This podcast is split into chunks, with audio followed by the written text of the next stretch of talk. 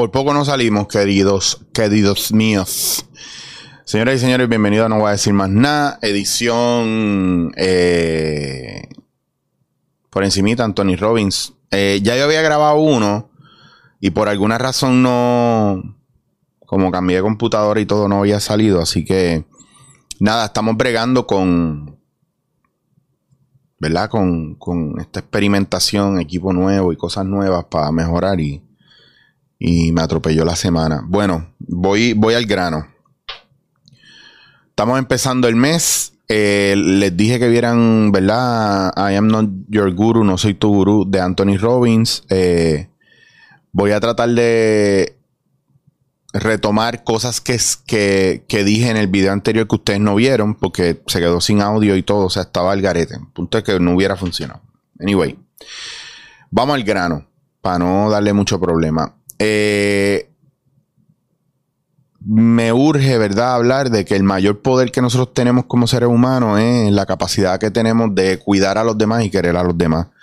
Pero sobre todo de amar a los demás. Entonces, identificar bien qué tipo de amor eh, es el que estamos dando, que ya yo les había hablado, si era un amor eh, con condiciones, un amor, ¿verdad? engreído, un amor que, pues no, yo te abrazo solamente para que tú me abraces yo te quiero solamente porque para que tú me quieras, porque yo necesito que tú me quieras. Entonces, si yo te abrazo, si yo te quiero, si yo te demuestro amor y cariño, pues tú me lo vas a demostrar a mí. Y esa es la idea, ¿verdad? La idealización, el concepto de, amor que nosotros tenemos. Que recibimos lo que damos. Y que si damos, pues vamos a recibir. Entonces, ¿qué pasa? Que todo esto pues se vuelve trillado en el mundo en el que vivimos porque parte de esto no es, la, no es realidad. Hay gente que, que, no, ¿verdad? Que está vacía y no sabe dar amor. Hay gente que no da amor. Hay gente que da amor de una manera bien diferente a lo que uno cree.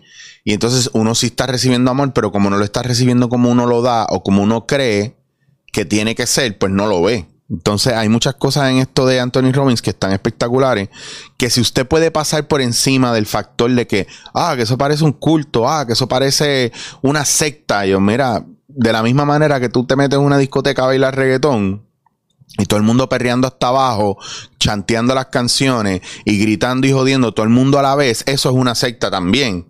Lo que pasa es que ustedes lo asocian con algo religioso y le echan para atrás porque lo sienten ridículo, porque lo sienten cheesy entonces hay un poco ahí, ¿verdad? De conciencia con relación a qué es, ¿verdad? Propio. De la misma manera cuando yo uso eh, la ciencia del tabú del lenguaje para comunicarles cosas a ustedes y se lo cogen personal. ¿Por qué? Porque yo estoy usando una herramienta que es válida, que es estratégica, pero como usted no la entiende, usted se la toma personal y piensa que yo estoy peleándole, que yo lo estoy insultando, que yo lo estoy hiriendo, que a usted no le gusta como yo le hablo, porque usted tiene problemas con la autoridad o con gente que sabe más que usted, punto. Y son cosas de complejo y de inseguridades. Y está bien nítido porque a mí me encanta cuando la gente me dice, eh, ¿por qué estás molesto? Y, y yo digo, tú no me has visto molesto. Entonces hay una cuestión de ser pasional versus una cuestión de hablar encojonado y molesto. Y si la gente está encojonada y molesto, ¿cuál es el problema? ¿Por qué te resuena o te hace sentir incómodo cuando alguien está molesto? ¿Por qué? Porque a lo mejor tu papá era un abusador y gritaba mucho, o tu mamá para todo te gritaba y te metió en pescozón, o alguien te asustó gritando y tú eres una persona nerviosa, o simplemente porque en tu casa todo el mundo hablaba pasito y hacían lo que a ti te daba la gana cuál es, ¿verdad? Vamos a buscar profundamente. ¿Por qué voy a esto y por qué voy atrás? Porque hay una cosa bien importante del documental que a mí me encanta, aparte de que está brutal que la gente se abra y se permita, ¿verdad? Eh, mostrarle al mundo tal cual, tal como son y estar en un, proceso apoyado por tanta gente. Mira que un montón de gente con ganas de cambiar sus vidas y con, y con las mejores intenciones y los mejores sentimientos pueden lograr, ¿verdad? Para darle fuerza a otro esa gente se volvió gasolina para esos casos y muchos casos más que no vimos. Ejemplo, sana el niño y el hombre aparece. ¿Qué frase más poderosa es? Y voy a hablar de los hombres específicamente, voy directo a los hombres porque pienso que las mujeres ya están cubiertas, ya están cuidadas, ya todo el mundo les cogió pena, ya todo el mundo vio unas realidades que hay, ya todo el mundo empezó a mezclar todo y ahora hay un reguero cabrón donde el hombre, por más que quiera hacer lo correcto, eh, se le da de codo o se le da de lado o de repente los hombres son brutos, de repente los hombres no tienen sentimientos, de repente los hombres son unos abusadores, de repente eh, eh, patriarcado y machismo es igual al hombre en general. Y entonces lo que está pasando es que empieza a haber una cancelación del hombre, ¿verdad? Como varón, como hombre per se.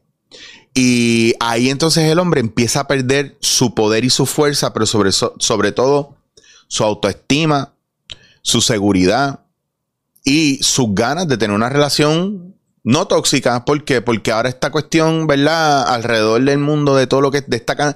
Las esta, esta mierda de la cancel culture y esta pendeja de, del feminismo, machismo y esta pendeja de la xenofobia y de la miso, misogenia, etcétera, etcétera, etcétera Um, a lo que te lleva realmente es a un lenguaje tóxico. Esta cuestión de la inclusión se está volviendo tóxico no porque el ideal está mal, el ideal está muy bien y responde a unas necesidades muy válidas de, una, de unos grupos, pero la ejecución del mismo, la rabia, el odio, ahora digo yo, usted que me pregunta cada rato, ¿por qué tú estás molesto? Usted que me pregunta eso, pregúntese usted por qué el mundo está molesto. ¿Por qué usted no redirige la pregunta? En vez de cogerlo personal conmigo, pregunte por qué el mundo está molesto. Esa pregunta no te la puedes hacer porque no te la puedes contestar, porque no te atreves a contestarla, porque tú mismo estás negando tu parte de molestia ante la injusticia social, ante el hecho de que no te sientes parte de algo. Sentirse parte de algo es, si no me equivoco, el cuarto o el quinto punto dentro de la pirámide de Maslow de las necesidades básicas del ser humano. Pero como ustedes no conocen eso y no profundizan con eso, pues no entienden de dónde viene. Como ustedes no quieren relacionarse con la conducta animal, porque ustedes son seres humanos pensantes y racionales, ustedes no podrían jamás compararse con un animal, pero siente saber cómo funcionan las manadas. Siente saber cómo funcionan los grupos de animales, cómo viven en en su, ¿verdad? En su entorno, en su hábitat. Y dígame usted si no es un aspecto psicológico de reacciones que nosotros tenemos. O, usted me está diciendo a mí que cuando usted llega a un trabajo y usted, que es muy inteligente y muy bueno en lo que hace, según usted, o no, o a lo mejor es el más mierda de todo, pues usted se quiere medir con el más que sabe. Porque entre los animales, eso es el que llega a la manada y quiere retar al alfa para ganar su posición de alfa. ¿Quién es el más grande? Ese cabrón, ah, puede ser que yo voy a tumbar. Si yo lo tumbo a él, yo soy número uno. Y si a lo mejor usted lo puede tumbar, los dioses en ese momento le dieron el favor a usted y usted los... sí, puede pasar. Claro que sí. Y de repente se da cuenta que cuando usted está allá arriba después que tumbó al alfa, usted no tiene la tela para ser alfa. Y vino otro cabrón y lo tumbó más fácil. Porque a usted le falta muchas cosas. Entonces, nosotros no podemos andar por la vida pensando que no estamos lacerados o que no, la manera en la que se nos crió no es el reflejo ahora de, de lo que somos. Claro que sí. Cada vez que usted le dice a un niño, no, no haga eso, vete para allá, no toques, no, no, no, no, no, no, cantazo, cantazo, no, no, no, y nunca le explica, usted está creando un ser humano aborrecido, irrespetuoso, inseguro, y está creando una persona con problemas mentales, de la misma manera que los papás que le el nene, ay, no, no le digas nada, déjalo, que él está en su proceso. Dale, no, no, no, déjenlo, no, no lo regañen, no lo toquen, no. Y se creen que están infundiendo algo positivo y están creando un nene que al final nunca se expuso al mundo. Y se cree que todo lo puede lograr. Y cuando papi y mami se mueren y ese nene no logra nada, y a ese nene no le aparece un trabajo y ese nene llega a un sitio y no le regalan la comida como se la regalaban en su casa y a ese nene el jefe lo trata como un culo, pero en su casa los papás le dejaban hacer lo que fuera. Ese nene no entiende porque el mundo es como es y está buscando quitarse la vida ahora porque no puede bregar con el estrés.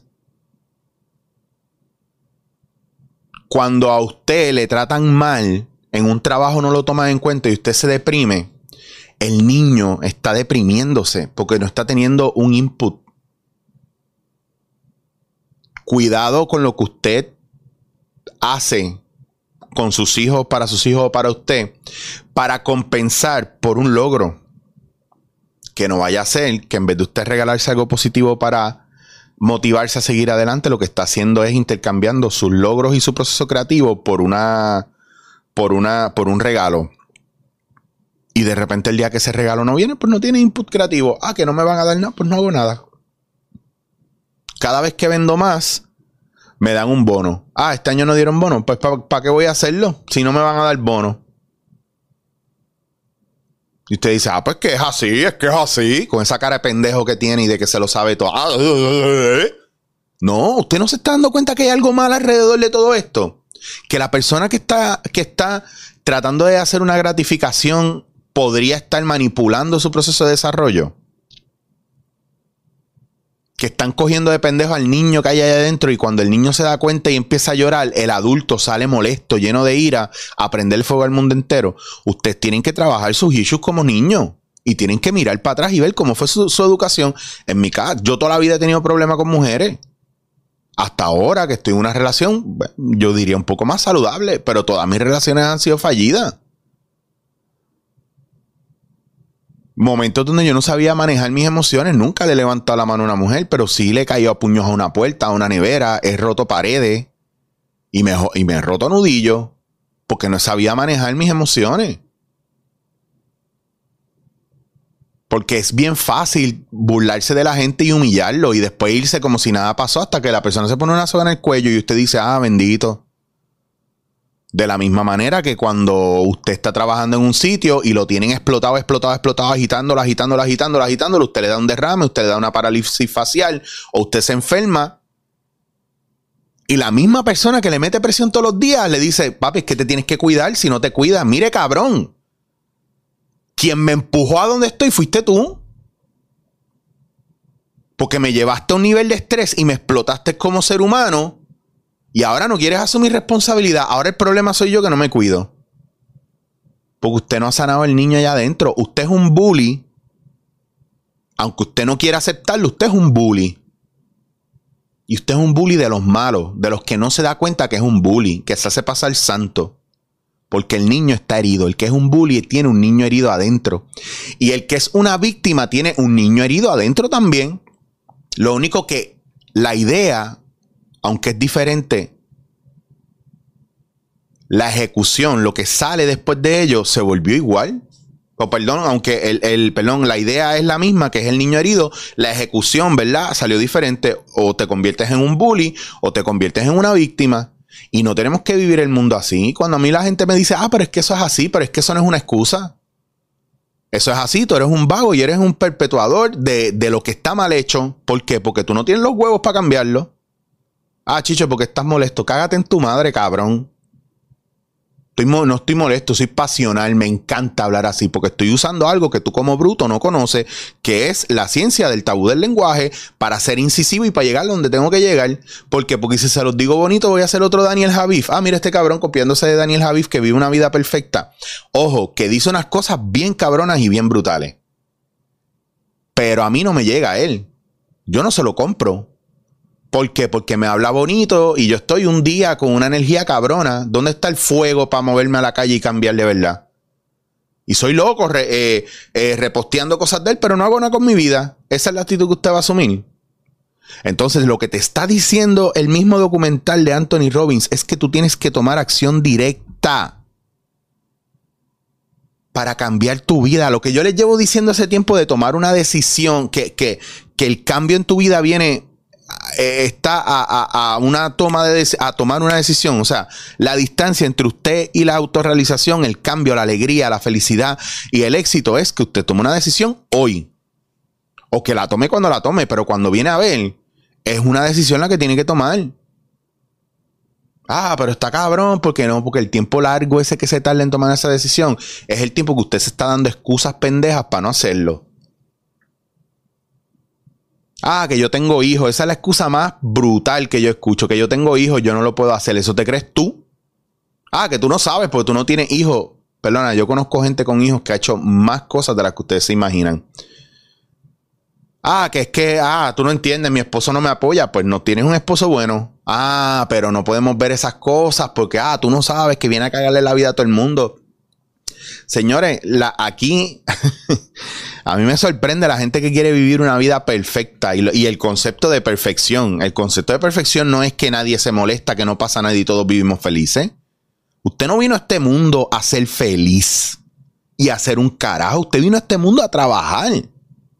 Usted vino a este mundo a aprender y a crecer y a desarrollarse. A lo mejor alguien vino a este mundo a pasarla cabrón y ese, es, y ese es su trabajo porque en otra vida o en otro mundo en el que vivió, su vida fue joderse toda la vida. Pero usted, mi hermano, si usted está metido en un trabajo de 9 a 5 y está aborrecido, usted vino a aprender a dejar aquellas cosas que usted no se atreve a dejar y a confiar en su capacidad usted va a entender solamente lo que usted tiene capacidad de entender. Usted va a saber lo que usted tiene capacidad de entender. No se enfogone cuando haya gente más inteligente que usted. Cállese la jodia boca y calle el ego y escuche. Y crezca y desarrollese.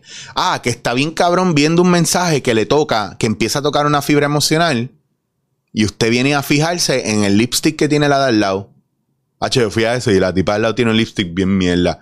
Ok, ¿y escuchaste el mensaje? ¿Te llegó? Ah, es que me conecté cuando le hablo de los papás. Ah, porque a lo mejor tú tienes una situación con tus padres que tú no quieres arreglar. Todo está ahí. Entonces, lo más brutal de todo esto es que nosotros tenemos que entender que nuestros logros no definen la persona que somos, definen lo que somos capaces de hacer. Pero no porque tú ganaste un millón de pesos haciendo un video pendejo o te creaste una cosa hija de puta científica y te dieron un millón de pesos, significa que de la noche a la mañana tú dejaste de ser tú. No. No. No. Eso no es así.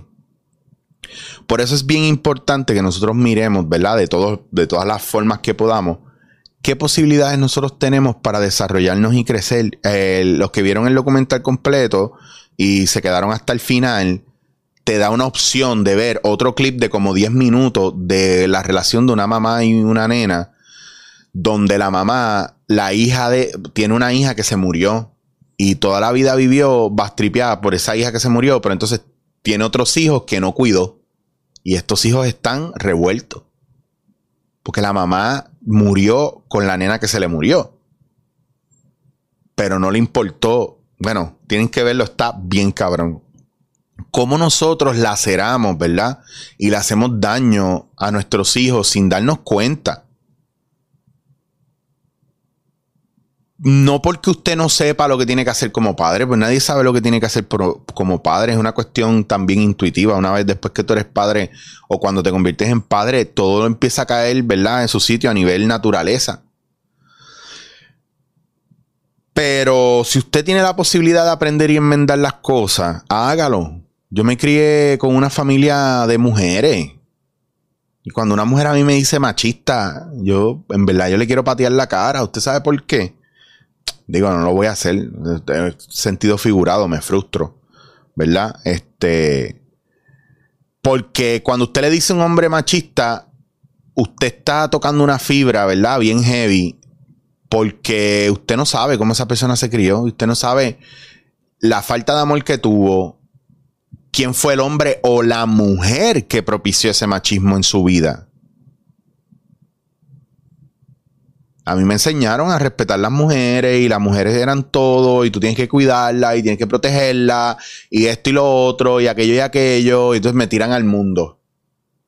Y el mundo no era como me enseñaron porque las mujeres con las que yo estuve fueron mujeres que sí, todo iba bien y de repente pues o venía la pegadera de cuerno o venía el abuso físico, emocional o venía el yo sentirme como una mierda de ser humano, no saber lo que yo valía la gente cuando yo estaba mal me decían que yo estaba, que era un show. Y nadie me quería coger en serio hasta que me puse una soga en el cuello. ¿Y saben lo que pasó cuando yo le dije a la persona con la que yo estaba que yo me traté me había tratado de suicidar? Que yo era un dramático.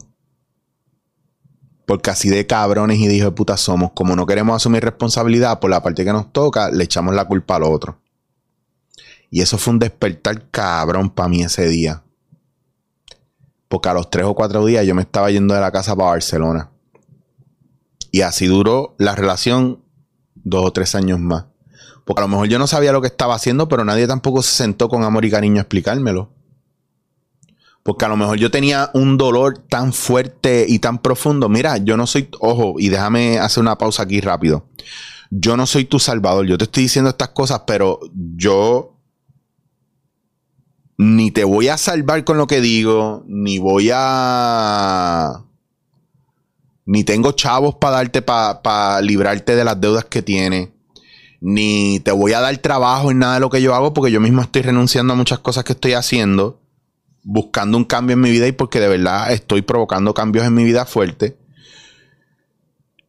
Y te toca a ti tomar la decisión y no tener miedo a las repercusiones, porque es que todo lo que tú haces, o sea, la vida no, la perfección es, una, es una,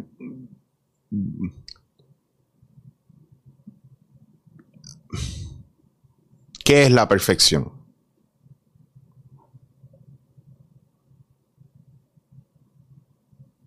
¿Cómo tú quieres llevar la matemática del ángulo perfecto a la matemática imperfecta del gusto o del pensamiento cuando tú no puedes medir esas cosas? Esto es de o te gusta o no te gusta, o lo haces o no lo haces, o... Pero, ¿cómo tú te das cuenta de las cosas a veces que tú dices que, que te ponen a pensar bien cabrón. O ya ver el comentario. Pasará, porque siempre pasa en mis videos. La gente me ve, ah, eres comediante, pues voy a hacer un comediante funny porque esto para mí es muy denso. Y tengo que hacer un comentario funny para yo, porque yo soy el que me siento incómodo, pues déjame interrumpir con algo cómico. Y eso pasa mucho. O sea, oh, déjame escribir algo, ¿verdad? Para tirarle para atrás porque no me gusta cómo él me lo dice. No, porque no te quedas callado y te lo metes por el culo el comentario? Ah, no, porque eres demasiado orgulloso para quedártelo callado y necesitas hacer el daño. Porque sentiste que te dañaron porque el niño se lastimó. Y como el niño se sintió lastimado, lo único que aprendió en vez de callarse la boca e irse fue tirar el carrito, darle a papi a mami, gritarle, escupir, llorar. Porque no tiene la capacidad de comunicación. Y no tiene la capacidad de reflexión. A un niño usted le dice, avanza, avanza, avanza, que llegó tarde, el niño no entiende el concepto de tarde o temprano, el niño no entiende el concepto de hoy o mañana. Entonces, tiene que tener cuidado de que usted también no esté tratando de ajorar el proceso de crecimiento de ese niño. Ese niño dentro de usted tiene que estar tan ajorado porque usted lo quiere obligar a hacer cosas que son humanamente imposibles o porque usted lo machaca tanto con esta jodida necesidad o lo reprime tanto con esta jodida necesidad de ser el hombre perfecto, la mujer perfecta, de echarle la culpa a los demás, de no asumir responsabilidad por lo suyo. Hay tantas cosas en las que estamos fallando que la pregunta real, ¿verdad? Que, que a mí me gusta hacerle a la gente. ¿Usted sabe dónde usted está parado? ¿Usted sabe dónde usted está fallando con los demás? ¿Usted sabe por qué su comunicación es, es poco efectiva? ¿Usted sabe por qué la gente le sale de atrás para adelante? Porque usted no tiene gratitud.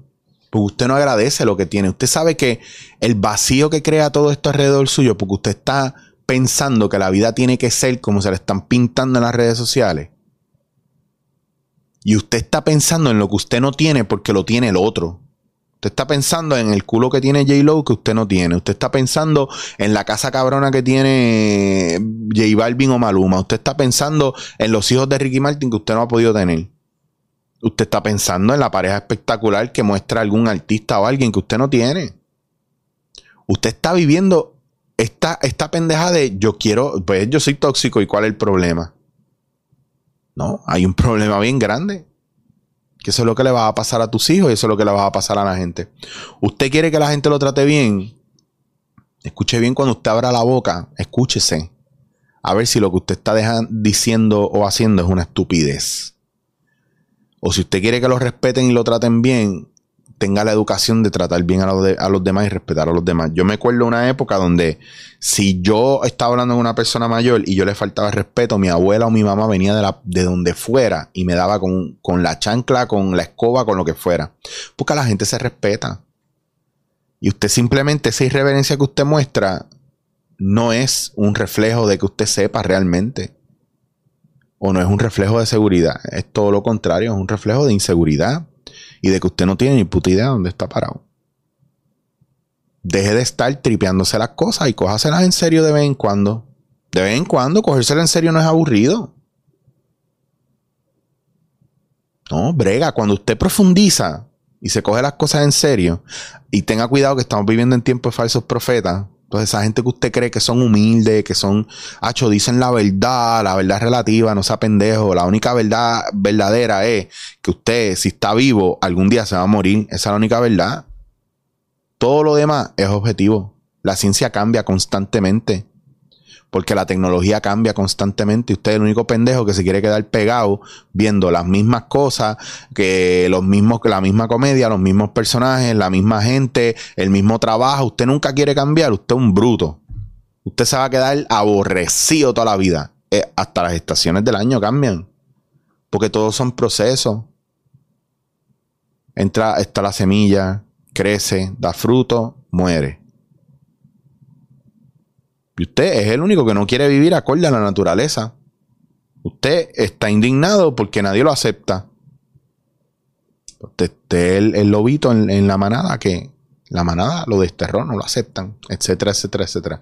Así que mi pregunta para usted, ¿dónde usted está parado? Segundo, ¿usted cree que usted puede hacer, verdad? Un poquito de esfuerzo, un poquito. De en vez de criticar las cosas y querer cambiarlas y modificarlas, de quedarse callado la boca, escuchar y absorber solamente lo que es bueno para usted, lo que a usted le conviene, porque usted puede hacer eso y dejar lo demás para que los demás lo disfruten. Y le pregunto también, ¿usted cree que usted tenga la capacidad de ver por encima de aquello que le parece ridículo y ver algo de aprendizaje? Porque para aprender usted tiene que ser un buen estudiante y tiene que tener ganas de aprender. Pero si usted va a un sitio donde usted no sabe un carajo y usted lo que va es a tratar de sentar pauta, te va a fracasar. Porque usted no tiene la capacidad de adaptarse. Y este año y el resto de los años que nos quedan, la clave de supervivencia es adaptación. El mundo no se adapta a nosotros. Nosotros nos tenemos que adaptar al entorno y al mundo hasta donde nosotros queramos. Porque todo va a seguir cambiando. ¿Y usted sabe quiénes fueron a la Casa Blanca a pelear? A romper y a destruir y a burlarse de nosotros. Un chorro de gente que tienen por dentro un niño lastimado. Esos son niños lastimados. ¿Cómo le habla usted a sus hijos? ¿Cómo le hablaron sus padres a usted? ¿Usted cree que tenga los huevos para tener esta conversación? Con usted mismo, no conmigo, porque yo no los voy a salvar. La salvación es individual. Pero pregúnteselo si tiene babilla para matar ese conejo.